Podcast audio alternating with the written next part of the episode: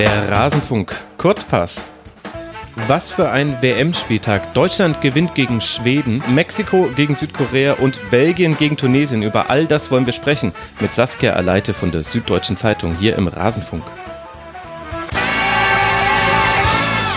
Saskia, schön, dass das mal geklappt hat. Sei mir sehr herzlich gegrüßt. Ja, guten Morgen. wir beide sind ein bisschen zerdeppert. Ich habe das schon äh, im Vorgespräch, waren wir uns da schnell einig. Das war ein intensiver Tag gestern mit diesem Deutschlandspiel. Du hattest ja Schicht bei der Süddeutschen Zeitung. Wie läuft denn dann so eine Schicht ab, wenn da in der 96. Minute sich ein Toni Groß überlegt, er möchte jetzt kurz das Spiel noch entscheiden? Ja, hektisch würde ich mal sagen. also man versucht natürlich so schnell wie möglich die ähm, ja, Meldungen dazu draußen zu haben oder auch den, den Ticker zu drehen, wie das mhm. in, in, der ja. äh, Fachsprache heißt, sag ich mal. Und äh, ja, man bekommt dann nicht unbedingt immer alle Tore sogar mit, sondern hört dann einfach nur, dass es laut um einen, um einen drumherum wird, weil man halt gerade einfach dabei ist, äh, Klicks zu tätigen und Überschriften, mhm. Überschriften zu bauen und genau, also ja.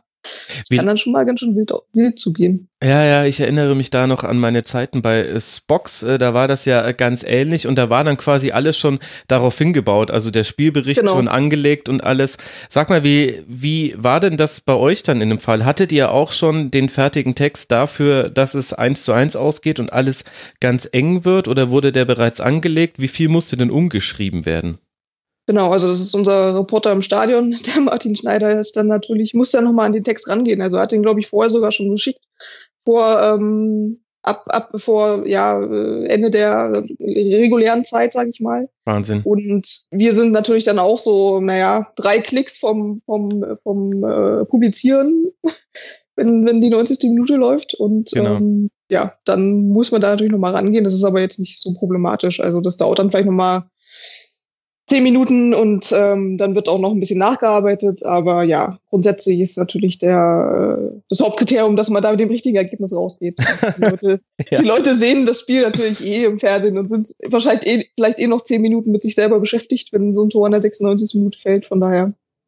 Ja, das stimmt. Aber man möchte halt nicht viral gehen, weil man derjenige ist, der den Tweet genau. abgesetzt hat mit einem 1 zu 1. Genau. Sterben also die Hoffnung. Gibt, glaube ich, nicht, nichts Schlimmeres als das. Das kann auch kein, kein schnellerer Tweet sozusagen äh, wieder ausgleichen. Nee, das ist zu vermeiden. Das ist der große Unterschied zwischen Journalisten und Instagram-Influencer-Sternchen. Die einen wollen viral gehen, die anderen versuchen es eher zu vermeiden, weil es meist etwas Schlechtes bedeutet.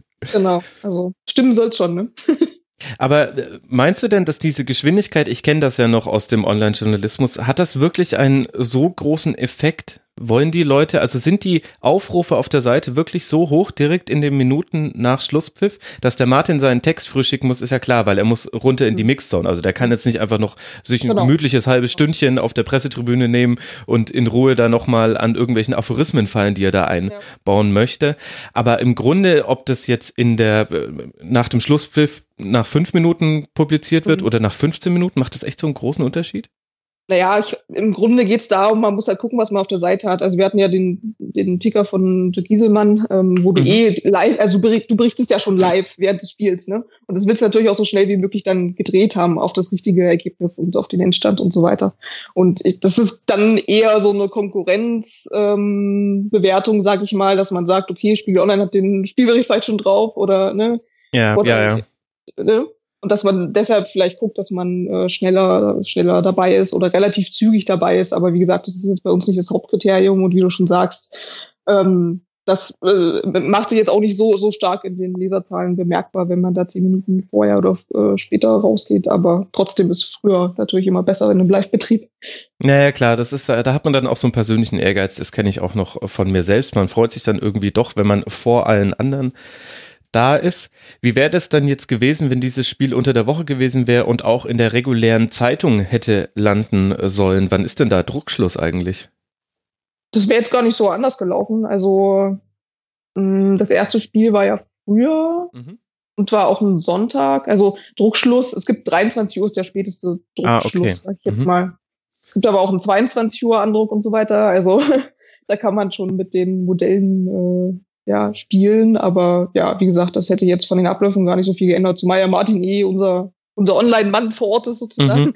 Der hätte den Spielbericht dann parat gehabt. Also, ja. Ja, Wahnsinn. Und dann mussten in letzter Sekunde noch Bilder ausgetauscht werden. Ich vermute, vorher war der Aufmacher irgendein Zweikampf oder ein haderndes deutsches Gesicht und dann hat man warten müssen, ja. bis die ersten Jubelbilder von Toni Groß da sind und dann zack, raus damit. Genau. Und dann ist es online.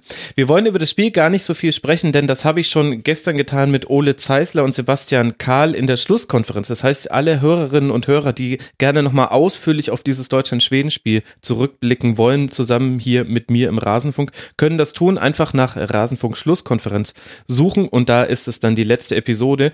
Und wir, Saskia, wollen uns eher mit den anderen Spielen beschäftigen und da war ja noch das andere Gruppenspiel zu betrachten, nämlich Südkorea gegen Mexiko 2 zu 1 für Mexiko. Das erste mexikanische Tor war ein Strafstoß, beim zweiten gab es eine zumindest fragwürdige Balleroberung vor dem Treffer. Entspricht denn dieser Sieg dennoch deiner Meinung nach dem Spielverlauf?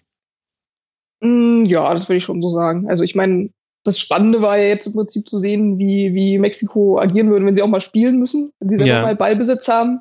Ähm, das mussten sie dann äh, eigentlich auch nur bis zum, bis zum Strafstoß. Also da, da verging gar nicht so viel Zeit und da fiel stimmt. ihnen auch gar nicht so viel ein. Ne? Ja. Also, und dann haben sie sich halt wieder in, in, in ihre Verteidigung zurückgezogen und äh, dasselbe gemacht wie gegen Deutschland und sich auf die Konter konzentriert. Also, aber unverdient auf keinen Fall. Also wüsste jetzt nicht, welcher Südkoreaner da äh, außer, außer Son mehr hätte, ja, mehr erreichen können. Mhm. Äh, ja. Es also. war schon recht eindimensional von Seiten Südkorea auf Heung Song zugeschnitten, also zum Teil auch selbst verschuldet. Er hat doch in zwei, drei Situationen den Schuss genommen, anstatt abzuspielen, aber insgesamt lief alles über ihn. Acht Schüsse, ein Tor ja dann ganz am Schluss noch erzielt, vier Chancen vorbereitet und das waren eigentlich auch schon fast alle südkoreanischen Offensivaktionen. All viel mehr gab's ja. dann gar nicht. Genau. Kann man denn irgendwas daraus lernen aus dieser Anfangsphase, in der Mexiko ein Ballbesitzspiel etablieren musste? Ist dir da irgendwas Besonderes aufgefallen? Naja, es ist natürlich, es ist natürlich interessant, wenn, wenn man sich überlegt, wie kriegt man als Mannschaft Mexiko dazu, den Ball zu halten und sich selber was einfallen lassen zu müssen. Ne? Und da, wie gesagt, da hat man ja gesehen, dass, dass sie da nicht so die, die, den Plan haben und vielleicht ist das ein, ein Weg für den, für den nächsten Gegner irgendwie zu sagen, das überlassen wir ihnen und ja, schauen mal, was passiert. Aber also so, so variabel erscheinen sie jetzt ja nicht, außer dass sie halt ihre Konter gut, gut machen und auch Absolut. ein Wahnsinnstempo haben. Ne? Mhm. Aber ansonsten, ja, ist da nicht so viel. ich fand es interessant, ich weiß nicht, ob das jetzt nur eine Momentaufnahme war, aber wir haben das äh, Deutschlandspiel gesehen, wo Mexiko als Kontermannschaft agiert hat. Da ging alles über den linken Flügel, das war auch bewusster Matchplan. Und jetzt haben wir zumindest eine halbe Stunde lang circa so einen Ballbesitz Mexiko gesehen. Und mhm. da ging es, wenn dann, über den rechten Flügel. Also Lazano da relativ abgemeldet, musste auch defensiv viel machen, weil über seine Seite auch häufig dann Sonnen kam. Der hat sich oft nach rechts raustreiben lassen. Und die entscheidenden Spieler waren bei Mexiko eher so Wähler auf der 10, der hatte wahnsinnig viele Ballkontakte, habe mich auch immer mhm. gewundert, warum er so viele Ballkontakte hatte. Also Südkorea spielt auf dem Papier mit einem 4-2-3-1, eigentlich kannst du da den Zehner ganz gut zustellen, hat man nicht so gut geschafft. Und Layun auf der rechten Seite hat mir da noch ganz gut gefallen bei Mexiko. Mhm. Naja, es ist tatsächlich ganz spannend, dass man dann so unterschiedlich agiert, ne? Also, dass dann Lozano halt einfach der Kontermensch ist und die Schnelligkeit und mit Chicharito im Zusammenspiel so gut funktioniert, aber wenn man das Spiel selbst gestalten muss, sich das dann total verlagert. Also. Ja. ja.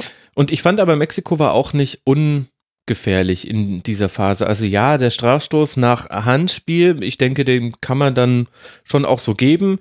Und dann eben dieses 2 zu 1 mit der Balleroberung, aber Mexiko hatte schon die größere Grundgefahr fand ich Südkorea recht brav.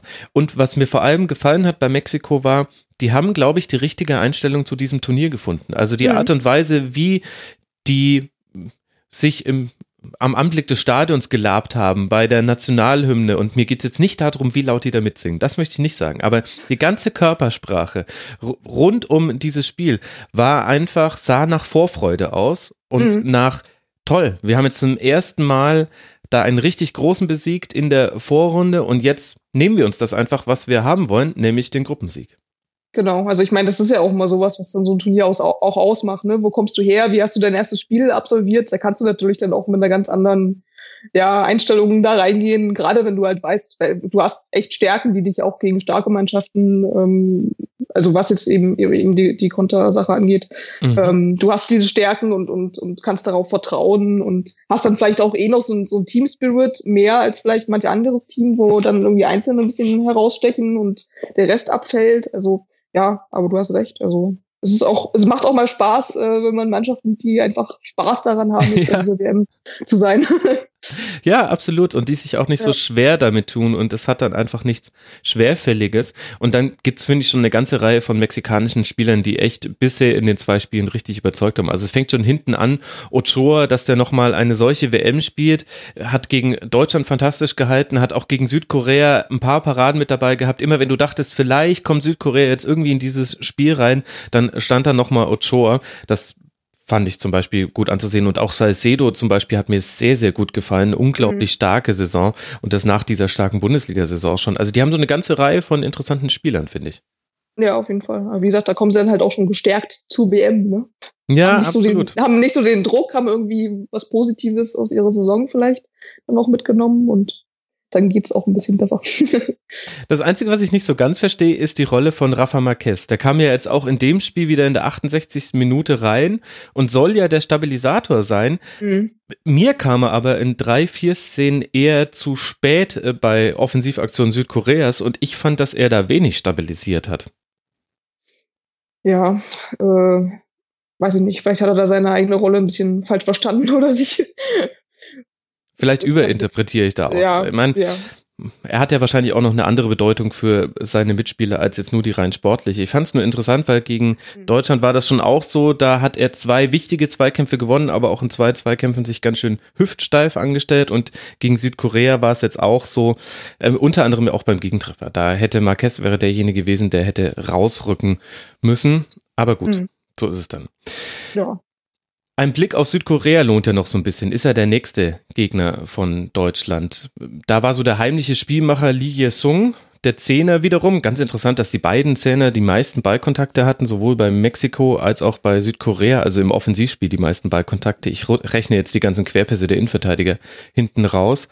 Was glaubst du denn jetzt mit den Eindrücken von diesem Mexiko-Spiel? Was erwartet da Deutschland gegen Südkorea? Ich erwarte eher, wenn, also wenn Deutschland die Defensive selbst so ein bisschen in den Griff kriegt und auch, dass, dass, ja, dass man früh an den Mann geht und früh presst vielleicht auch, dass die Südkoreaner noch am einfachsten irgendwie zu verteidigen sind und am, und am einfachsten in, in Schach zu halten sind, was auch so Vorstöße angeht. Also so schnell wie die Mexikaner habe ich sie jetzt nicht erlebt und mhm. ähm, daraus könnte man auf jeden Fall einen Vorteil ziehen, denke ich mal. Und der Torwart, ähm, ja, hat sich jetzt noch nicht die, die wahnsinnigen Patzer geleistet, aber der hat so Psychospielchen gemacht, glaube ich, auch schon im letzten, im letzten Spiel. Ja, ja, ja, genau. Ja, ja, genau. Beim Strafstoß war das diesmal auch so. Mhm. Hat jetzt nicht so wahnsinnig viel geholfen, dann geht er halt einfach. Nee, das stimmt. Wenn selbst das nicht hilft, dann weiß ich auch nicht. Aber äh, wie haben dir denn die Südkoreaner gegen den Ball gefallen? Ich fand sie da gegen Schweden sehr, sehr gut geordnet und auch gegen Mexiko war es ja jetzt ja nicht so, dass das ein rauschendes Fußballfest von Seiten Mexikos war, sondern Chancen nicht Mangelware, aber selten gestreut über das ganze Spiel. Ja, das äh, hat man ja, glaube ich, auch gesehen. Also selbst wenn sie Ballbesitz hatten, ähm, kommt da jetzt nicht so viel zustande, gerade durch die Mitte, finde ich. Also, mhm. Und auf den Außen hat dann Mexiko gleich auch wieder ganz gut verteidigt. Ja. Also, ja. Können wir gespannt sein, wie Deutschland dann gegen Südkorea auftreten wird. Das Ganze dann am Mittwoch um 16 Uhr. Schicksalstage in Deutschland. Mein Gott, ist das alles spannend. spannend war auch, aber auf eine andere Art und Weise das Spiel zwischen Belgien und Tunesien. Am Ende ein 5 zu 2 und äh, Tunesien schien ganz schön überfordert, vor allem hinten raus, als der Mishiba Chouai alleine sechs mhm. Torschüsse hatte innerhalb zehn Minuten und daraus locker zwei Tore hätte machen können, nicht nur eins, wie es ihm dann gelungen ist. Kann man denn aus diesem Spiel dann etwas über die Stärke Belgiens ableiten oder war dir dafür Tunesien, die ja auch sehr verletzungsgeschwächt waren, zu schwach? das ist wahrscheinlich schon der Knackpunkt. Das waren ja aus beiden Spielen. Also Belgien hat vorher 3 zu 0 gegen Panama gewonnen. Also wenn man gegen Panama und Tunesien spielt, fällt es mir ein bisschen schwer, da jetzt Schlüsse äh, Richtung, äh, ja, wie, wie stark ist Belgien tatsächlich in mhm. diesem Turnier zu ziehen. Aber auch da kann man sagen, dass es auf jeden Fall eines der aufregendsten Spiele bisher war. Oder ja, gut, du hast auch sieben Tore gesehen, ne? Also, mhm. Aber man, ich, finde, man hat halt auch schon gesehen, dass die unheimlich variabel sind. Also du hast Lukaku natürlich, der irgendwie mhm. in, in, alle Richtungen irgendwie ausschwirren kann. Mhm. Ähm, du hast Eden Hazard, der irgendwie auch die, die Bälle total gut verteilen kann, der ja gar nicht nur als, als Torschütze dann da in dem Sinne ähm, wichtig ist. Oder De Bruyne, der am Ende mit seinem krassen Pass ähm, auffällt. Mhm. Der ja, auch, auch wenn er vorher jetzt gar nicht so sichtbar war, fand ich. Aber das ist ja auch ein gutes Zeichen. Ich finde, bei Belgien merkt man halt auch so, so ein Team Spirit tatsächlich auch, wenn, wenn, wenn, wenn wir darüber nochmal mhm. ähm, reden wollen, dass die auch nicht eigennützig sind. Das hat man auch in, in ein paar Szenen gesehen, dass da manchmal irgendwie ja, der Pass stimmt. sogar aus dem Strafraum dann nochmal irgendwie an die Strafraumlinie gegangen ging. Mhm. Ne? Obwohl, das war, glaube ich, auch Lukaku, der dann äh, De Bruyne zurück angespielt hat. Und das ist manchmal genau. gar nicht unbedingt, unbedingt die beste Situation oder die beste Entscheidung, aber ich finde trotzdem für, für dieses, ja, du siehst, die sind zusammen da bei dieser WM und wollen irgendwie zusammen was erreichen. Und ja, Turniermannschaft ist ja nicht das Schlechteste, dann, sag ich mal.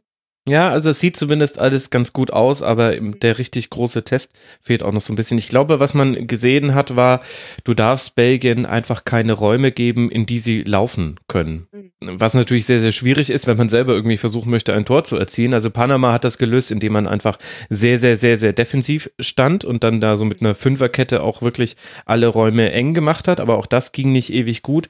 Und Tunesien stand halt viel zu weit weg von den Gegenspielern und hat immer wieder, also dieses, ich glaube, war es das 2 zu 0, wo Kevin de Bruyne einfach äh, Romelu Lukaku aus der eigenen Hälfte schickt. Nee, Mertens war es, der hat den Ball erspielt, ja, genau so war es. Mhm. Ähm, ich glaube, das war, also es gab dann später nochmal eine Szene, wo es so einen langen Pass aus der eigenen Hälfte gab. Und da hat Lukaku einfach schon mal fünf Meter Abstand zu seinem Gegenspieler.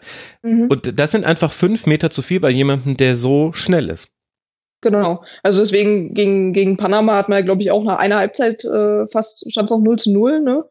Weil eben Panama eben gesehen, genau. sehr dicht dann auch in der eigenen Hälfte stand und sehr äh, ja, den Fokus aufs Verteidigen gelegt hat. Deswegen ist halt auch die Frage, wenn jetzt Tunesien wieder genauso gespielt hätte, kann auch sein, dass Belgien dann wieder nur ein 2 zu 1 oder so gemacht hätte. Also nur in Anführungszeichen. Ja, nur in Anführungszeichen. Nee, ich vergleiche ich vergleich ja, ja. gerade auch so, so, ein bisschen mit, mit England, weil die ja auch, die hatten eigentlich ein gutes erstes Spiel, fand ich. Ja. Die hatten da unheimlich mhm. viele Chancen gegen Tunesien, aber Tunesien stand eben dann auch um, äh, irgendwie fast mit zehn Leuten im eigenen Strafraum, von daher. Aber da kommen wir nachher noch dazu.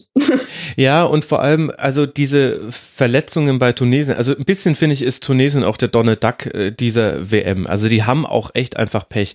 Mhm. Direkt im ersten Spiel verletzt sich sofort in der ersten richtigen Szene der Torhüter und es muss sein Stellvertreter rein. Dann musste jetzt Bronn raus und äh, Ben Youssef auch noch. Alles in der ersten Halbzeit. Und wenn man nochmal sich zurückerinnert, wer war denn derjenige, der ein bisschen offensiv Entlastung gebracht hat gegen England, dann lief alles immer über die rechte Seite, über Bronn und über den anderen Youssef. Das heißt, mhm. Du, du merkst bei Tunesien einfach, es war schon vor dem Turnier klar, dass die jetzt nicht diese Gruppe dominieren würden, aber jetzt zusammen noch mit diesen Verletzungen, das waren vielleicht einfach zwei, drei Verletzungen zu viel. Und dann kommt so ein Spielball raus, wo man im Grunde eigentlich nie so wirklich eine Chance hatte, aber es ist auch sehr einfach erklärbar, finde ich. Ja, genau. Also deswegen muss man vielleicht so ein bisschen die Euphorie die oder die Bewertung der belgischen Mannschaft noch ein bisschen hinten anstellen, bis sie dann halt tatsächlich auf den Gegner treffen, wo sie auch ein bisschen mehr gefordert sind, sage ich jetzt mal. Ja, ich habe ein bisschen in belgischen Medien versucht zu lesen im Rahmen meiner sprachlichen Möglichkeiten. Da wurde unter anderem thematisiert, dass man eben auch gegen dieses geschwächte Tunesien durchaus auch Chancen zugelassen hat. Es waren jetzt nicht wahnsinnig viele und es waren ja dann mhm. auch nur zwei Gegentreffer, aber immerhin 16 Schüsse Tunesiens, fünf davon auch aufs belgische Tor. Hast du das auch so kritisch gesehen? Mm, nee, eigentlich nicht. Also am Anfang, klar, aber so, so entwickeln sich ja Spiele immer, ne? Also, außer es ist jetzt eine Mannschaft total überlegen. Ähm, Gibt natürlich äh, auch mal Szenen, wo man sich erst ein bisschen reinfinden muss und ähm, ja, erstmal so die eigene defensive Kraft entwickeln muss. Aber nee, tatsächlich hätte ich ja gegen, ich meine, die Tunesier haben gegen England schon, dass sie halt so mit, mit halb Fernschüssen irgendwie aus dem, aus dem mhm. Strafraum-Eck oder so, ne? Irgendwie ja. in Erscheinung getreten sind und da auch äh, relativ knapp, ähm, relativ knapp, sage ich jetzt mal, äh, an, an guten Torgelegenheiten ähm, gescheitert sind. Also klar, aber ich meine, es, es kann immer irgendwie ein Tor fallen. Ja. Was, was, was dann Fernschüsse angeht. Also deswegen weiß ich jetzt gar nicht, ob das immer, man muss es ja immer in der Abwägung sehen, was ist die eigene Strategie, worauf legt man den Fokus, kann man damit leben, indem man dann wieder sagt, wir stehen jetzt nicht so dicht irgendwie am, am Mann, hast du dafür aber dann irgendwie schneller vorne und ja, ja, da merkt man einfach, dass du Ahnung hast, Saskia, denn auch von den 16 Schüssen, die ich zitiert habe, waren elf von außerhalb des Strafraums. Das ist genau der Punkt, den ich mir dann auch dachte, naja, man kann halt auch nicht jeden Schuss ablocken und dann geht auch mal einer durch. Also 5 zu 2 gewinnt Belgien. Man bangt ein bisschen um Romelu Lukaku. Da ist nicht ganz mhm. klar, ob er gegen England im letzten Gruppenspiel wird spielen können. Jetzt haben wir seinen Treter, Vertreter, nicht, nicht seinen Treter, sondern seinen Vertreter, haben wir gesehen, nämlich Michi Batshuayi. Wie hat dir er denn gefallen? Wäre das eine wesentliche Schwächung, wenn Lukaku ausfiele? Hm, vielleicht muss man, also ich glaube, wenn man diesen Gedanken jetzt denkt, ist es ja vielleicht ganz gut gewesen, dass er jetzt die letzten, äh, ich, ich, weiß nicht, wie lange hat er gespielt, 20 Minuten? Mhm, ähm, nicht ganz ja. ähm, gegen äh, Tunesien jetzt noch hatte, um sich so ein bisschen warm zu laufen. Und man hat ja gesehen, dass er es irgendwie auch ein bisschen braucht, ne? Mhm. Viele Chancen gehabt und hat dann am Ende noch sein Tor gemacht. Und dann ist vielleicht dieser Team Spirit, den ich vorher schon angesprochen habe, auch, auch so ein Schlüssel, dass man halt sagt, okay, Lukaku ist unser Superstürmer, ne? der konkurriert irgendwie mit Ronaldo um, um die, um die äh, Krone in, in dem Sinne. Mhm. Aber ähm, man kann es als, als Team auch schaffen, dass, dass andere da in den Fokus rücken. Ich meine, Hazard hat auch zwei Tore gemacht und Bachua jetzt ein. Von daher, ja, ich glaube, die können das übers Team lösen, ehrlich gesagt. Mhm. Okay. Zumal Zumal sie gegen England ja dann auch nicht mehr so, ähm, kommt dann drauf an, welchen, welchen Gegner sie sich im Achtelfinale wünschen, aber ja, also ich. Äh. Ja, ja, ja, gut. Die WM ist natürlich kein Wunschkonzert, äh, Saskia, und wir müssen eh von Spiel zu Spiel denken. Und wir, die werden sicherlich auch alles raushauen, da bin ich mir ganz sicher. Aber das lenkt ja auch schon den Blick so ein bisschen auf das, was uns heute erwartet, nämlich unter anderem England gegen Panama um 14 Uhr, das Spiel der Gruppe. Es könnte bei einem Unentschieden auf die Tordifferenz ankommen. Da hätte jetzt England noch sechs Tore, die man aufholen muss gegen Belgien. Ich glaube, in solchen Dimensionen kann man jetzt aber nach den Leistungen von Panama auch im ersten Spiel nicht denken, oder? Nee, nicht unbedingt. Also zumal ja die Engländer da auch, also wie, also eigentlich die, die, dieser Endstand gegen Tunesien 2 zu 1 fiel ja gefühlt sehr viel äh, zu gering aus, sage ich jetzt mal, für das, was mhm. man dann geboten bekommen hat. Und, und, eigentlich hätten sie wahrscheinlich nur ein 1 zu 1 geschafft, wenn die Nachspielzeit nicht so lange gewesen wäre. Ich glaube, das war ein Treffer in der Nachspielzeit. Ne? Ja, genau, 91. Minute Harry Kane am langen Pfosten per Kopf nach einem Eckball, den man schon hergeschenkt hat von tunesischer Seite und dann Harry Kane äh, zum dritten genau. Mal in diesem Spiel am langen Pfosten alleine zu lassen. Das recht genau. irgendwann. okay, eine Minute ist dann nicht so eine lange Nachspielzeit. Also das hätten sie dann schon noch geschafft. Aber ja, trotzdem, also Panama, wie gesagt, die haben ja, die, die waren jetzt nicht, die haben jetzt gegen Belgien eine Halbzeit gut verteidigt. Dann kriegen mhm. sie halt den Treffer, weil bei Belgien einfach äh, ja spielerisch überlegen ist, ist ja klar. Und ähm, trotzdem erwartet, also ja, sechs Tore wird England jetzt nicht schießen, das glaube ich auch nicht, aber große Chancen für Panama sehe ich da ehrlich gesagt auch nicht. Aber worauf äh, kann man sich denn dann jetzt so ein bisschen äh, freuen bei diesem Spiel? Also hm, Panama wird wahrscheinlich wieder das genauso angehen wie gegen Belgien, also sehr massiert stehen. Da sehe ich dann schon Probleme für England, wie man Chancen kreieren will. Denn es gab gegen hm. Tunesien eine ganz, ganz tolle Anfangsphase, aber dann auch eine Phase, vor allem in der zweiten Halbzeit, als Tunesien sich ein bisschen defensiver, also tiefer einfach nur postiert hat, arg viel mehr haben sie gar nicht verändert. Da hat man wieder so das, ich sag jetzt mal, alte England gesehen. Also mhm. der Ball lief ganz okay durch die eigenen Reihen, aber es war halt viel zu wenig Tempo im Spiel. Irgendwie ein, eine Problematik, die man auch bei den Deutschen immer mal wieder sehen konnte bei dieser WM. Glaubst du, das wird ihnen gegen Panama besser gelingen? Mm, ich finde es ganz spannend, die, äh, wenn man sich anguckt, die haben jetzt, also Kane hat jetzt zwei Kopfballtore gemacht, ne? Also es sind dann irgendwie auch durch den, es ist kein, kein kombiniert, kein Kombinationsspiel mhm. irgendwie, das dazu geführt hat, dass dann da Treffer fallen. Ähm, trotzdem hat man das Spiel irgendwie sehr, oder habe ich das Spiel irgendwie sehr positiv in Erinnerung und ähm, ja, ich glaube, man kann, das, das Team kann da genauso wachsen, als, als Turniermannschaft zusammenwachsen oder sich dann präsentieren, ähm, wie es bei Belgien auch der Fall ist. Mhm. Von daher, ähm, ja, man kann, muss, kann dann natürlich immer auch, auch sehen, ob, ob Rashford vielleicht irgendwie noch eine Alternative ist ähm, für Sterling. Der war jetzt im ersten Spiel nicht so wahnsinnig auffällig im Angriff. Mhm. Und, ja, Ich bin gespannt, ob man vielleicht ein paar mehr Minuten von Ruben Loftus-Cheek sehen wird. Der hat in den zehn Minuten gegen Tunesien ordentlich für Wirbel gesorgt, kam für Del Alli. Vielleicht sehen wir den ein bisschen länger jetzt gegen Panama. Mal das gucken. ist durchaus möglich.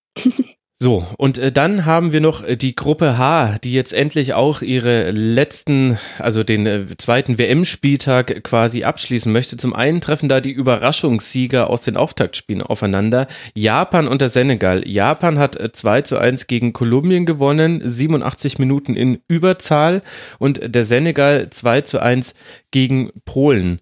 Was erwartest du dir denn von dem Spiel? Also erstmal Japan, Senegal ist, glaube ich, ganz interessant, wie Japan spielt, wenn sie mal gegen elf Mann spielen müssen.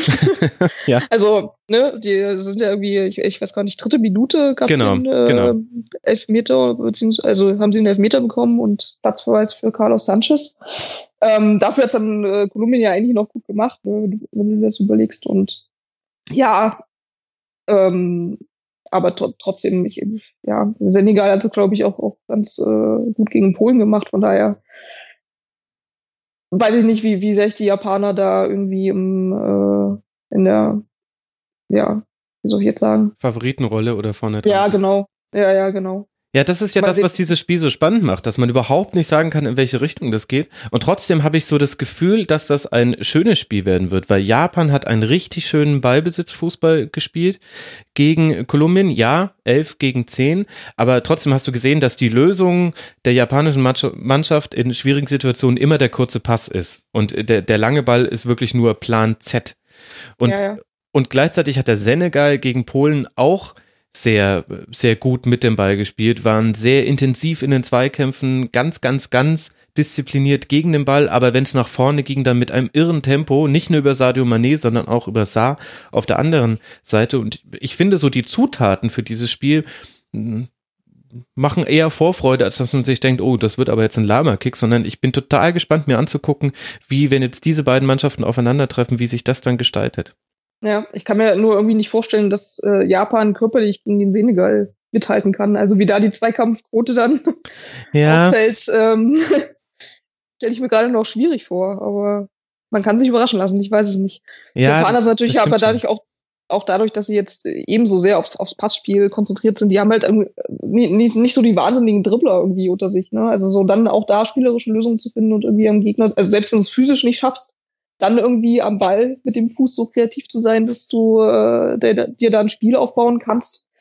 Ähm, sehe ich da jetzt ehrlich gesagt auch nicht. Aber ja, mal, mich auch gerne überraschen. Mal gucken. Also äh, gegen Kolumbien war es so, in dem Moment, wo sie Shibasaki von der 6 ein bisschen mehr auf eine Achterposition geschoben haben, das war vor allem der zweiten Halbzeit, hatte das schon echt viel Gutes. Dann hast du den Shinji Kagawa, der der schon auch eine Robustheit in den Zweikämpfen hat. Übrigens, ich habe gerade mal nachgeguckt, Zweikampfstatistik gegen Kolumbien, 58 Prozent gewonnen bei Japan. Allerdings ja, Zweikampfstatistik, ja, ja, genau, genau. Also, na gut, es waren tatsächlich, warte, lass mich kurz rechnen, 21 mehr, aber Zweikampfstatistiken muss man ganz, ganz vorsichtig behandeln. Also was da also Zweikampf ein, ein, ein Mann mehr auf dem Feld ist ja dann aber Ach so, ah, ja, genau, genau. Stimmt, aber also ich finde, offensiv ist da schon einiges da. Und äh, dann hast du halt die Flügelspieler, Haraguchi und Inui waren es jetzt gegen äh, Kolumbien. Mhm. Das ist jetzt nicht das allerhöchste Regal, hat gegen kolumbische Außenverteidiger, kolumbianische Außenverteidiger, aber auch gut gereicht, um Gefahr zu erzeugen. Also, ich weiß nicht, ob wir da vielleicht nicht auch so Klischees erliegen, wenn wir uns vorstellen, Senegal gegen Japan und ich sehe da vor meinem inneren Auge auch einen Senegalesen, der einen Japaner ganz entspannt über die Bande äh, grätscht.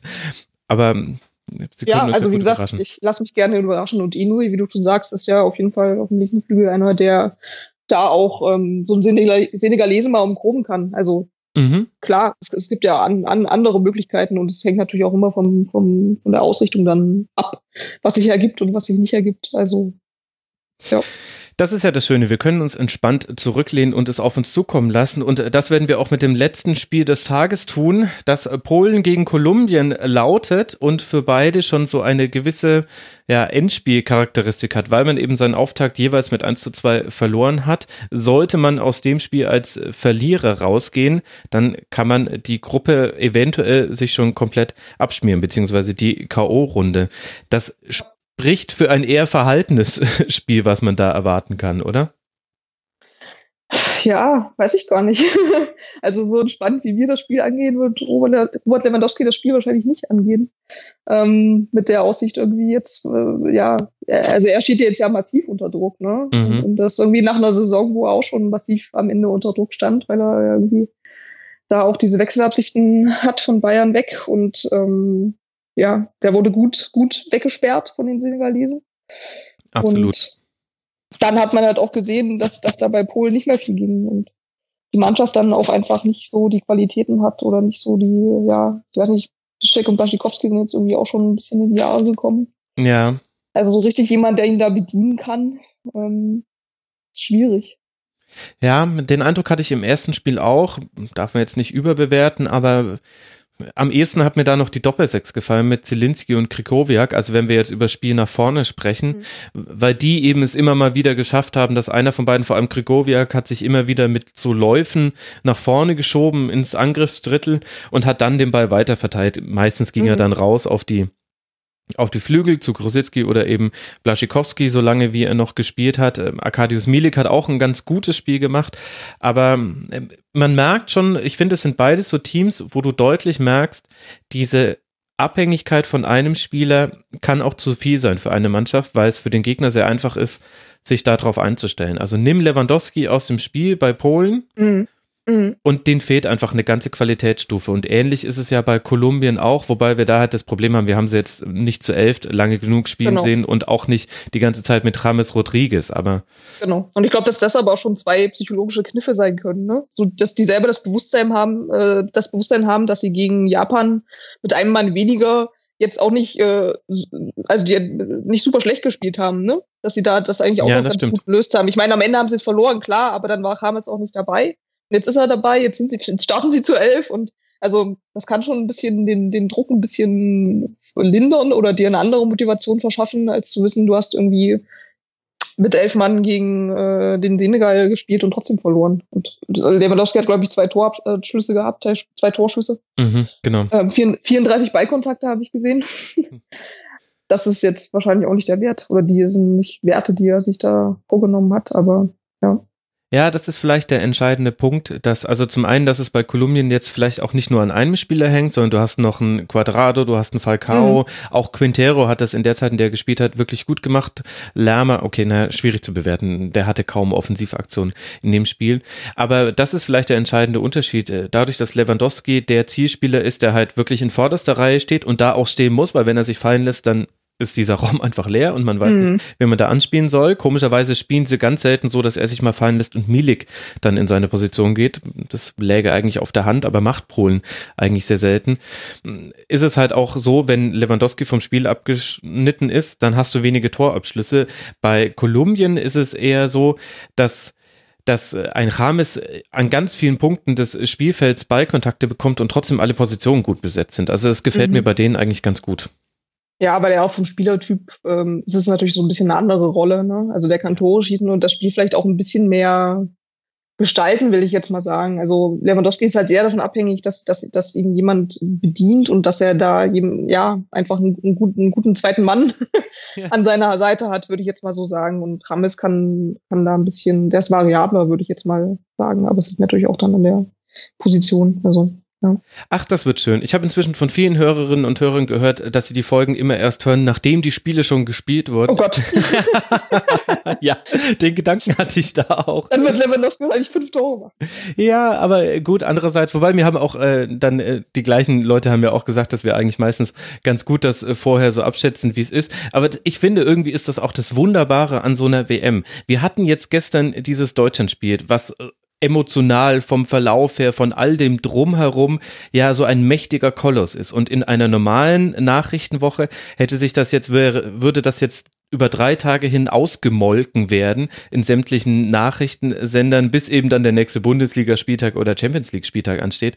Und bei einer WM ist es einfach so, ja, kriegt sofort aus dem Kopf, es geht jetzt direkt weiter. Äh, Japan, Senegal, äh, England gegen Panama, wer ist dabei? 14 Uhr.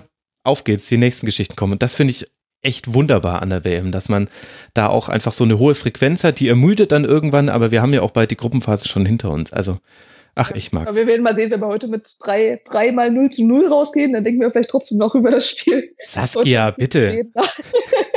Ich, will hier nur alle Optionen offen halten. ja, stark, stark, genau. Ich, ich, rechne auch damit, dass es ganz, ganz langweilig wird. Ja, Saskia, vielen herzlichen Dank. Das war ein grandioses äh, Debüt im Rasenfunk. Saskia, schön, dass du mal mit dabei warst. Ja, vielen Dank. Liebe Hörerinnen und Hörer, folgt Saskia auf Twitter. At Saskia Aleite heißt sie dort. Sie arbeitet bei der Süddeutschen Zeitung und den Rasenfunk gibt es auch morgen wieder in der Rasenfunk Kurzpass-Folge zum WM-Spieltag und hört die Schlusskonferenz, wenn euch noch mehr das Schwedenspiel interessiert. Wer uns unterstützen möchte, kann das tun auf rasenfunk.de slash unterstützen und jetzt wünsche ich uns allen einen wunderbaren WM-Sonntag. Macht's gut, liebe Hörerinnen und Hörer. Ciao.